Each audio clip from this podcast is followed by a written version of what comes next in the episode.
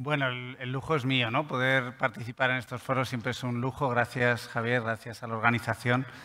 Y vamos a ir un poquillo así rápido, que vamos mal de tiempo. Pero bueno, lo que nos importa aquí es hablar, intentar en, entender qué puede, haber, qué puede pasar en la nariz de un paciente con dermatitis atópica, ¿no?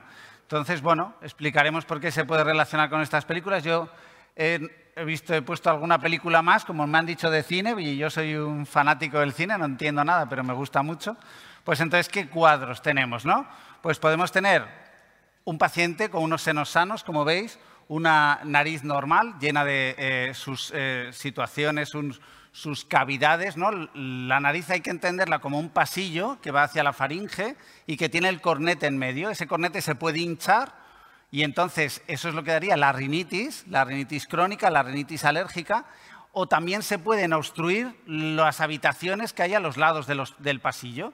Entonces, eh, si tienes un pasillo y luego unas habitaciones llenas de aire que se empiezan a llenar de mocos o de pólipos, eso es lo que llamaríamos una rinosinusitis. Luego esto sería una rinitis como si tuviéramos una pelota dentro de la nariz, se congestiona la nariz, una pelota que produce moco y que da estornudos y picor, eso sería la rinitis, y podemos entender una sinusitis. Una sinusitis, una rinosinusitis crónica es alguien que tiene moco alojado en esas habitaciones y que le da pesadez, le da falta de olfato, le da congestión nasal, ¿vale? Esto es lo que vamos a ir eh, eh, viendo a lo largo de, de esta pequeña presentación. Luego, esto sería una nariz normal que puede tener rinitis alérgica, que puede tener esa rinitis, esa congestión del cornete inferior, que es lo que vemos en la parte inferior.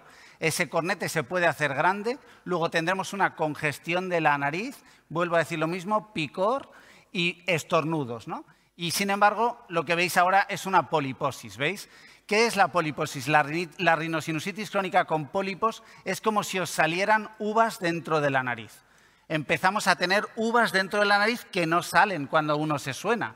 Pues imaginaros ahora, como muy gráficamente nos ha explicado Carolina, con esas fotos tan bonitas y a la vez impactantes, pues imaginaros ahora que cogéis ¿eh? y empezáis a meteros uvas o lacasitos dentro de la nariz, ¿vale?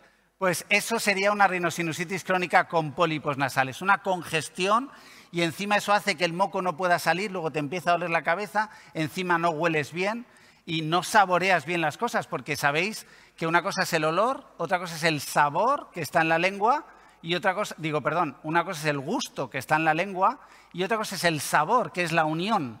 Luego, si no hueles, tampoco saboreas. Luego te puedes tomar una tortilla de patata o unas alcachofas y todo es salado. Es lo mismo, ¿vale? Pero no es lo mismo, como vosotros sabéis. Y ya no os digo si os tomáis una copa de vino.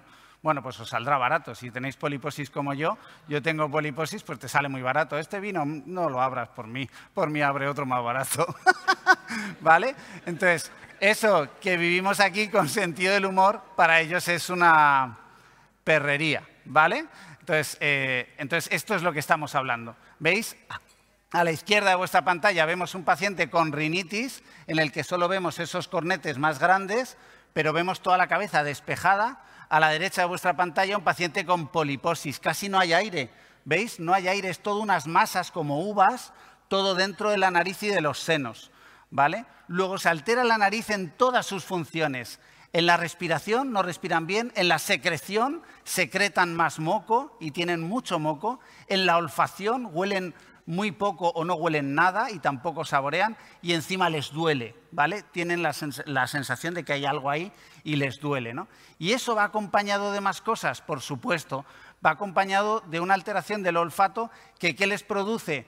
Pues también encima alteraciones psicológicas o psiquiátricas porque no pueden saborear, no pueden estar ahí cuando vayamos a una cena o cuando vayamos a una comida, no van a saborear las cosas.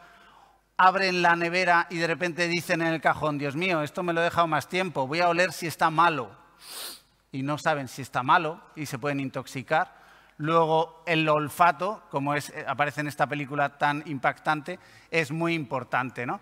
También es muy importante el sueño. Imaginaros estar congestionado totalmente y tenemos que ir a la cama todos los días así.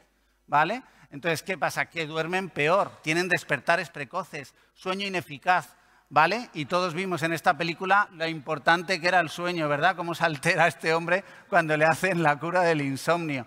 Pues estos pacientes lo sufren todos los días, ¿vale? Luego eso hace que su calidad de vida merme mucho.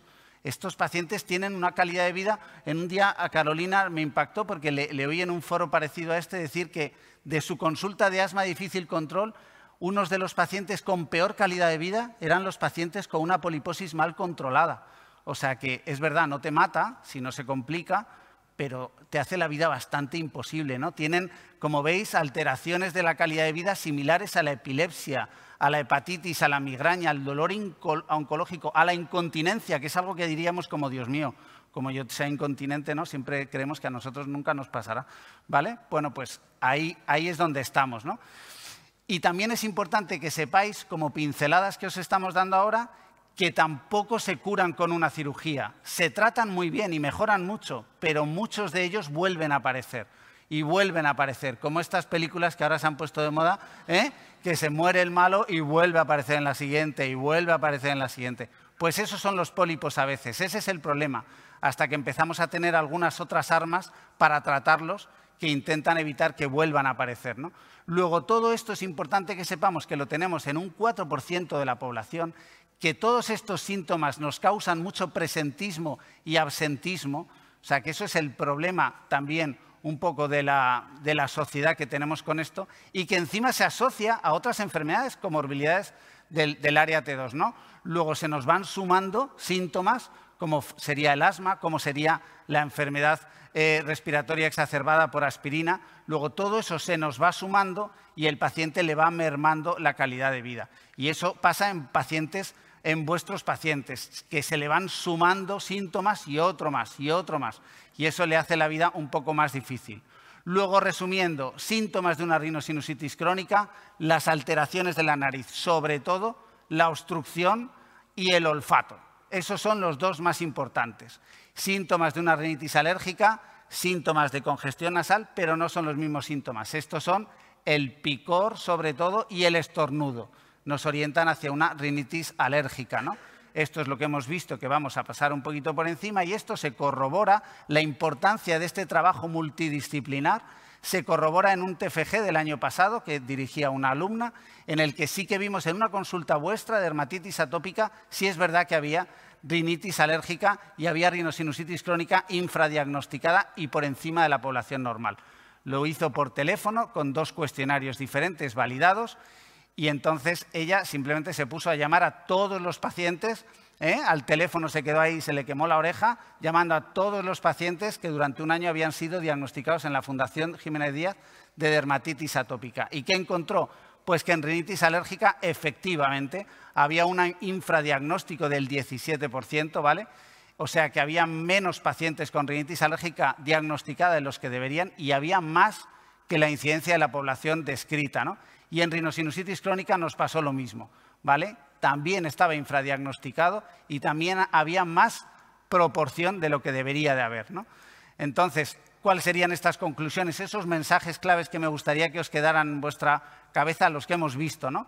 Primero, que los pacientes con esta comorbilidad tienen un alto impacto en la calidad de vida, que es muy importante cogerlo a tiempo, porque luego cuando crecen mucho es difícil y hay veces que requiere una cirugía, por lo menos o más, revertirlo, ¿vale? Que dichas patologías, si no preguntamos alguna pregunta, habéis visto que no son muchas, congestión, picor, em, falta de olfato, bueno, lo voy a agrupar, perdonad, congestión y falta de olfato para la rinosinusitis crónica, picor y estornudos para la rinitis alérgica, ¿no?